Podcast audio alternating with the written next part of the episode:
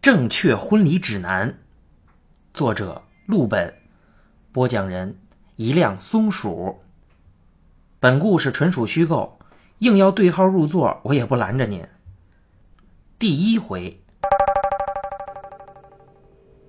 现在各式各样的婚礼五花八门，无所谓哪种是正确的，哪种是不正确的。你喜欢中式，我喜欢西式。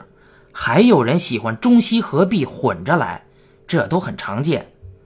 很多人根本搞不清楚耶稣和玛利亚是什么关系，但这并不妨碍他们在教堂里完成一生中也许是最重要的这次仪式。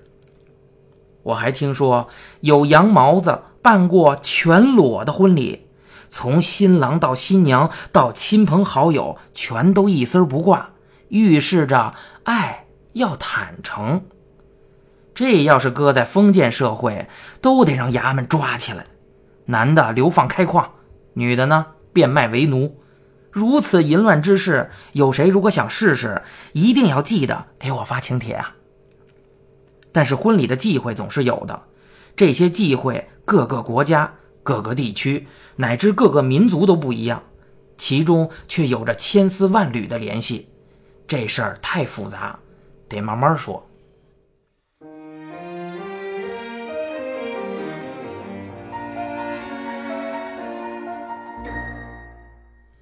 记得二零零八年的时候，我参加了一场婚礼。我和新郎不太熟，和新娘子呢更是连面都没见过，但是他们却邀请我当伴郎。我那会儿年轻啊，还觉得当伴郎是一件很荣幸的事情，二话没说答应下来了。新郎家算是比较讲究的，头一天晚上要我去他家压床。大家应该知道压床是怎么回事吧？就是婚礼的前一天，新郎新娘不能见面，新娘住在自己娘家，而伴郎呢要在新房的新床上陪新郎官睡一觉。我跟新郎都很兴奋，因为都是第一回嘛。他第一回当新郎，我第一回当伴郎。俩人聊天聊到深夜还没睡着，他姨妈听见了，一直敲门提醒我们早点闭眼。结果我还是因为太兴奋，清晨五点就醒了，感觉到尿意，顺势爬起来上厕所。那时候啊是四月份，北京清晨五点已经有了蒙蒙的天光了。我看见新郎官还在打呼噜，于是没开灯。打算摸着黑出去。我穿着一条大裤衩，顺利摸到门把手，轻轻的打开一条门缝，就往外迈腿。这一迈腿不要紧呀，一脚踩在一个软乎乎、热腾腾的东西上，我一个踉跄，结结实实的摔在那个东西上面。那东西怪叫了一声啊，又尖又难听，我吓傻了，也尖叫起来。哎呀！新郎一家人听见动静，纷纷从别的屋里跑出来，有人开了灯。我像找到了救星似的，拼命往人多的地方爬呀。回头一看，他姨妈那脸上有个大脚印儿，正躺在地上哼唧呢。我被新郎他爸扶起来。也可能那不是扶，而是活捉。他一边紧抓住我的胳膊不放，一边问道：“怎么了？这是？”我一脸茫然的摇头啊。我自己也不太确定，刚才踩着的那个软乎乎的东西是不是他大姨。这黑灯瞎火的，又有点迷糊，什么也看不清楚。不过看脸上那脚印儿，应该是我的没错。虽然很奇怪，他大姨为什么凌晨倒卧在房门口，但是我一大小伙子踩了一个中年妇女的脸，终归是我理亏了。新郎还算比较镇定，招呼大伙把他大姨抬到了客厅沙发上，又掐人中，又揉后背。他妈不知道从哪儿变出个萝卜干放进他嘴里含着，忙活了好一会儿啊。他大姨这口气总算是倒腾清楚了。人没什么大事儿，脸也没破皮儿，也没肿，就是吓了一跳。我踩的并不实。新郎爸爸跟我解释，他姨呀有梦游症，已经多年没犯过了，这回肯定是因为外甥结婚太高兴了，旧病复发。我呢，到这时候才恍然大悟。他们家人都挺通情达理的，没人怪我。新郎官小声跟我开玩笑说道：“这主卧里就有厕所，你老实跟我交代，是不是要偷我们家东西？”我骂他：“去你大爷的！我不是怕冲马桶吵醒你吗？”新郎笑着说：“呀，没想到我还挺体贴，不愁我找不到朋友。”他大姨含着萝卜干也和我开玩笑，说道。小伙子，你这一脚踩的好啊！我以后再也不敢梦游了。后来我知道，他大姨含的那萝卜干啊是人参。我一边陪着笑脸，一边心想：您是不是先把脸上那脚印擦了呀，大姨？这么一折腾啊，一看表，已经快六点了。算算时间，得。也别睡了，收拾收拾，吃了点早饭，我们就去接新娘了。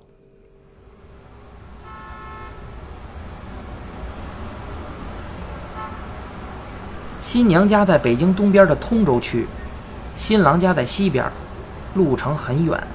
我们赶到的时候，新娘家的人有点不高兴了，嫌我们来晚了。这个讲究我懂，迎亲呀，赶早不赶晚，去的早了是新城。去晚了就是对新娘的不满意。另外，迎亲的阵仗越浮夸、越声势浩大越好，因为要显示新娘是明媒正娶的、光明正大的。这古时候啊，基本配置都是敲锣打鼓、吹唢呐；富贵人家呢，还可以舞狮、舞龙，但现在大多放个鞭炮就全都代替了。放过鞭炮，新郎带领着我们一群男丁冲到家门口，是我最期待的堵门环节。我们当时真的很兴奋，有一种使命感从心底迸发出来。另外，因为早上出了那么一档子踩脸的事件，所以我急于表现自己，一个箭步，嗖的一下冲到了前沿，和新郎的几个兄弟拼命的起哄，想把门给撞开。不过，心愿是好的，现实是残酷的。就我这小身板，还冲第一线呢，没撞几下就被后面的人挤得头晕眼花。我操！还有人吃韭菜鸡蛋馅的包子不刷牙呀？这样肯定不行啊！我赶紧向新郎嚷嚷：“你多给点红包啊！都是自己家人，亏也亏不了哪儿去。”我早上那点稀饭都快漾到嗓子眼了，你再这么下去，保不齐一会儿都得吐你丫身上。新郎一听也有点急，说道：“不是我不想给啊，我都给了一千了，还不开门，这帮人忒黑了。”求人不如求己，我看新郎官脸色还不如我，额头上冒着虚汗。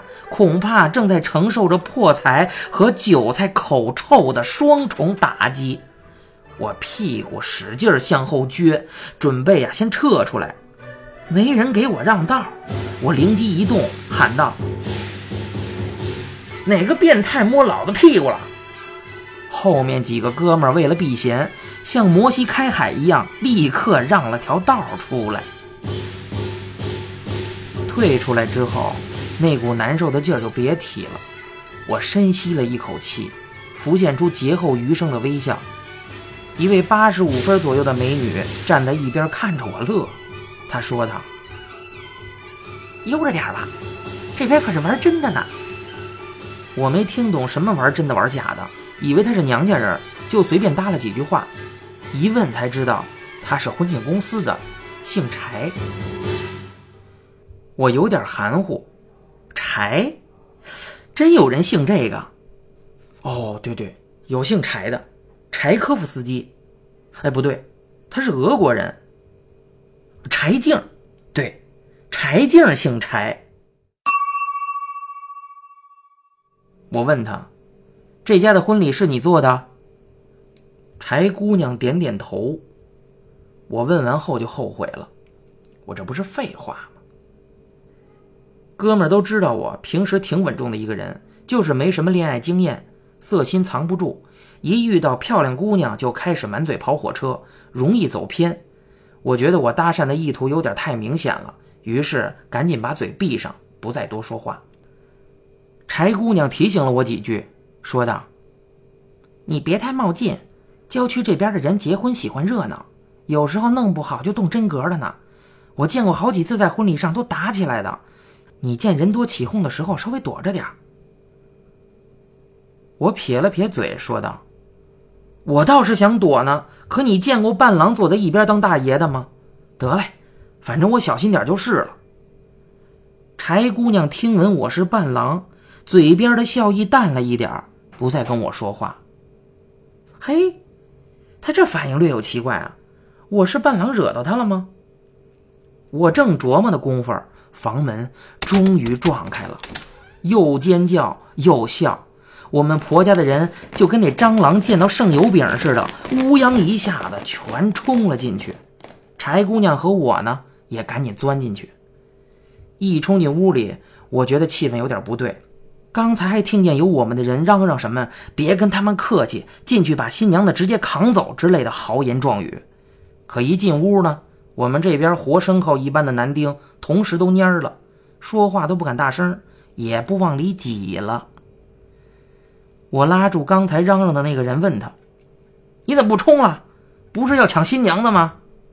那哥们赶紧否认，脸还特别红。我顺着他的目光一看。自己也一愣，一个超级的大美女，至少可以打九十八分，坐在新娘旁边，正冷淡的看着我。我说的呢，我们这边都是男的，大家伙冷不丁的看见一尊这种超级的美女，都开始装逼，不好意思太粗鲁了。之后我的行程异常的顺利。不知道为什么，双方家里人都对那位美女采取很恭敬的姿态，有事儿还都先请教她。不知道是不是我多心啊？我觉得她总是在偷瞄我。到了酒店会场，柴姑娘把胸花帮我戴上，又把另一朵给了美女，我这才明白过来，那美女是伴娘啊。她偷瞄我，源于我是伴郎。做人。果然不能太自以为是。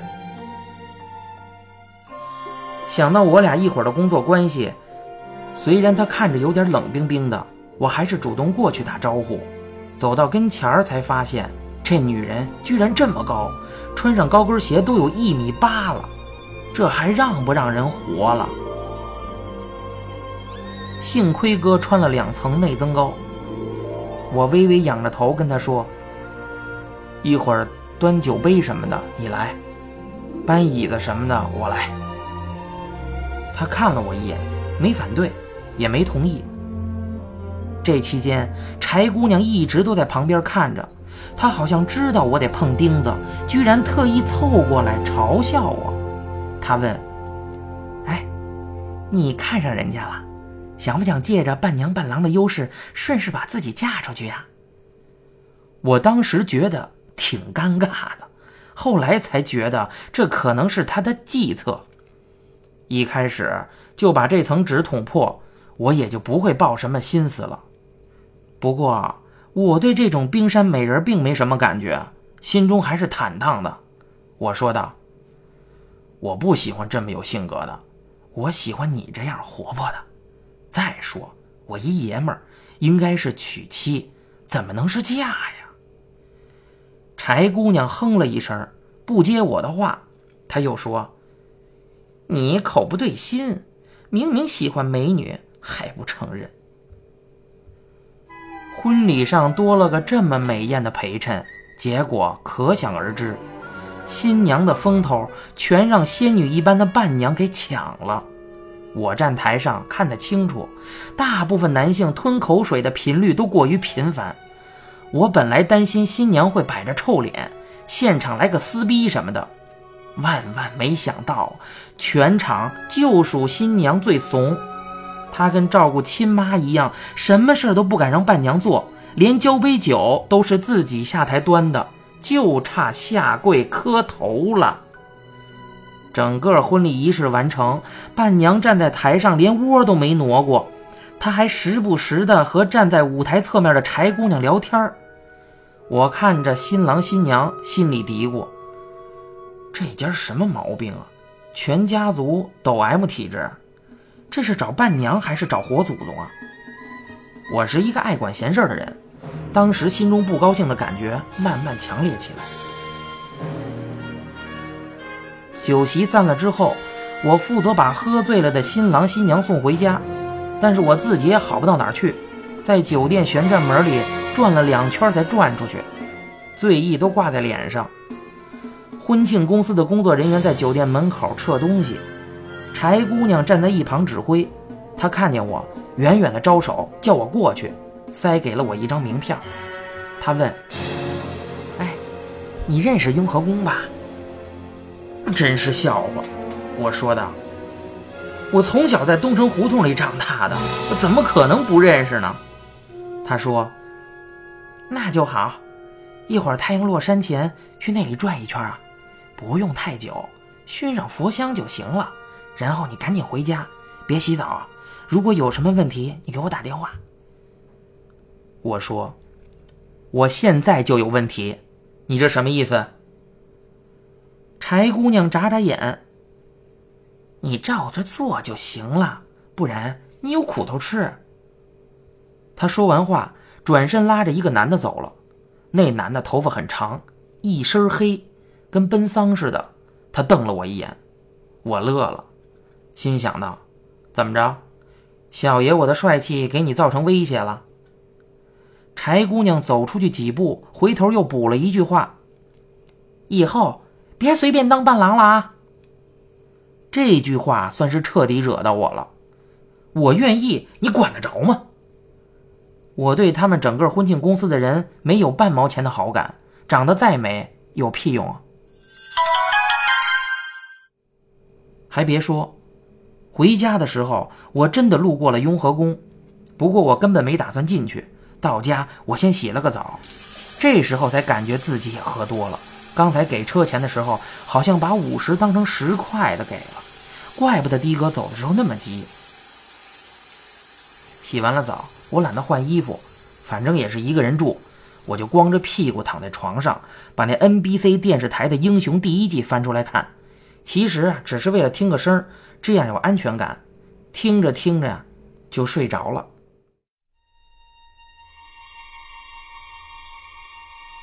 睡得迷迷糊糊的时候，我觉得脚掌有点痒，开始以为是做梦，后来发觉不是，我困得根本不想睁眼，就来回踹腿，什么也没踹到。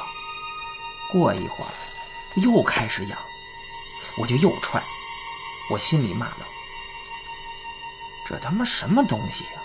怎么像是舌头舔似的，还凉飕飕的？”猫啊，是不是猫啊？这么一想，我释然了。我养了只猫，叫白爷，它比我谱大，我伺候它，所以人家是爷。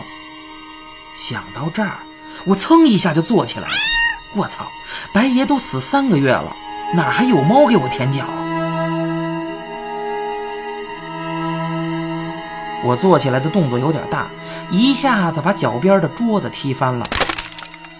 笔记本电脑啪叽一声扣在地上，顿时心痛的感觉让我把舔脚的事忘了个干净。事实证明，太在乎身外物总是要付出代价的。如果我当时能早点跑出去，之后也不会有那么多事儿了。我全裸着趴在地上捡电脑，屏幕没碎，但是摔坏了半个轴。我从床底下找到了一块外壳碎片，心里合计着有没有必要给粘上去。正聚精会神的时候，目光一歪，电脑屏幕上映出了我的脸，一个模糊的身影背对着我，站在屋子的角落。我猛回头，什么也没有。我脑筋有点死机，当时只记得一件事儿：那背影的肩膀上有一枚脚印儿。